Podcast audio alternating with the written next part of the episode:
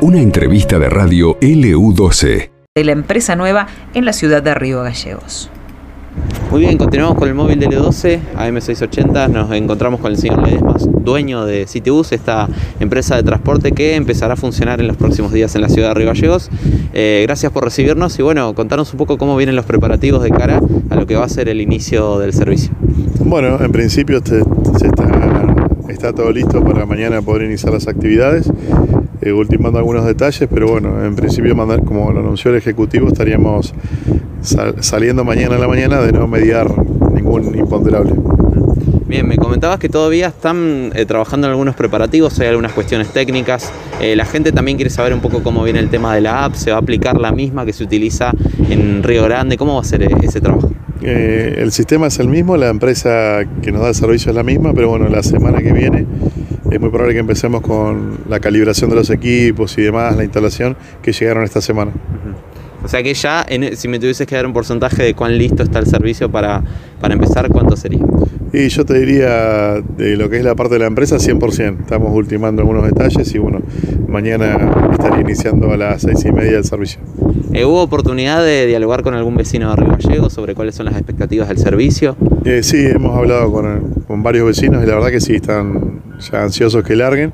Y ayer tuvimos una reunión con todos los trabajadores acá en la empresa Así que la verdad que bastante bien y con mucha expectativa. Muchas ganas de empezar, imagino. No, por supuesto, sí, sí, sí, estamos, estamos para eso, para dar el servicio. Por último, hace un rato me decías que bueno, pudieron llevar adelante estas reuniones con los trabajadores, cuáles son las expectativas de los choferes, han tenido este contacto ya anterior con las nuevas unidades, pero cuáles son las expectativas de quienes van a estar detrás del volante.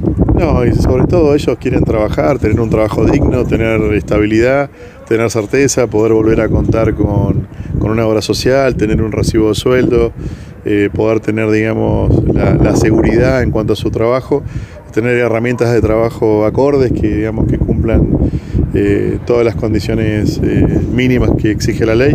La verdad que ellos son los más interesados para para, como se llama, arrancar esta actividad. Pero bueno, a veces por ahí surgen inconvenientes o trabas que, bueno, que, exceden inclusive a nosotros, como cuestiones técnicas o administrativas o, de lo que fue, por ejemplo, el tema del SUBE, que fue lo que demoró eh, el inicio, después tomó la decisión el Ejecutivo de iniciar este periodo de forma gratuita eh, para que la gente también conozca el servicio, pero bueno, estamos a la espera también de los equipos de SUBE que puedan llegar y poder instalarlos. Hace un tiempo nos comentaban también que hubo un, cambio de máquinas, hubo entraron y salieron máquinas, esa es la información que le ha ido llegando a los vecinos de Río Gallegos. ¿Cuál ha sido el movimiento de máquinas que han realizado aquí en el predio de Citibus?